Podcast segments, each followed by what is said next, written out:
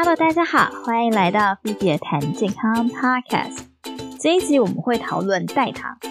为什么讨论这个主题呢？前面都讲了这么多集，我们应该也发现，其实白糖不是一个很好的东西。但是我们又可能会想要吃一些甜的，那该怎么办呢？那解决方案之一呢，就是代糖。国中生物课的时候呢，都说燃烧一克的糖可以产生四大卡的热量。这就表示，我们每吃进一公克的白砂糖，就是四大卡的热量。在减肥中的人就不用说了，一定是要避免的。但我们生活中总是有时候会想吃一口甜的，那该怎么办呢？虽然以前代糖曾经有些不好的新闻，这些也不一定是真的。添加糖呢，不论是白砂糖、冰糖、果糖还是蜂蜜，都有热量。虽然有些人觉得蜂蜜比较好，比较天然，这也是真的，但是蜂蜜还是有热量的，所以减肥的人不能吃。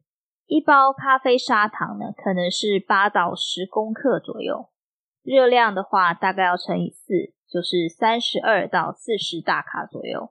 一杯全糖的手摇杯五百毫升，大概会有五十公克的糖，那热量就是两百大卡，快接近一碗白饭。一碗白饭的热量是两百五到三百大卡，这还没有加珍珠啊、奶精那些的热量。一天一杯全糖珍奶，相当于一天就多吃了一碗白饭，还是蛮可怕的。所以，不管是为了健康还是为了减肥，都应该要减少白砂糖的摄取。代糖呢，就是可以用来取代砂糖、蔗糖的人工糖。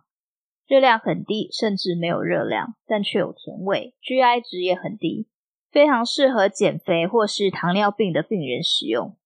代糖主要可以分为两类，一种是营养型的甜味剂，这一类型的还是有热量，但是热量比白糖低，像是木糖醇、赤藻糖醇这些糖醇类的人工糖，不会被口腔的微生物分解，所以可以避免蛀牙。但吃多了会轻微的拉肚子。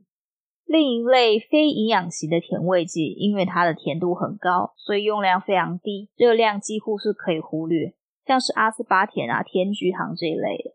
市面上能买得到的代糖，都是经过严格的审核核准上市的。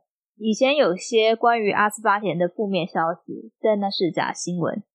经过很多不同的研究，最后美国食品药物管理署拍板定案了，确定跟脑癌没有关系。如果真的有疑虑，你也可以选其他种代谢跟阿斯巴甜完全不一样的代糖啊。选什么代糖主要是看个人的需求、口味还有价格。不同的代糖因为来源跟制作方式的不同，甜度、味道跟热量都有一些差异。有些只可以冷饮，有些可以热饮，也可以烹饪。比如说，我以前会用的赤藻糖醇是带凉感的，甜菊糖是带苦味的。有些人会不习惯用什么样的代糖，主要还是看什么样的口味是你可以接受的。在台湾的话呢，代糖可以在烘焙行买到，网络上也可以。国外的话，大概可以在各大超市跟一些标榜注重健康食材的店买到，网络上也有。代糖的使用方式呢，比如说像是买手摇杯不加糖。自己加代糖，或是超市买一些无糖的仙草啊、爱玉回家，加冰水跟代糖，或是自己做代糖果冻啊、茶冻、咖啡冻之类，这些都不是太难。红豆汤、绿豆汤也可以加代糖，应用的范围其实很广。那今天这集就到这里结束了，希望对你有帮助。欢迎听众朋友们在下面留言，告诉我你想听什么主题，你喜欢哪一集。如果你觉得我有哪些做的不好的地方呢，也欢迎留言告诉我，我会看的。那今天这集就到这里结束了，希望你喜欢，我们下期见。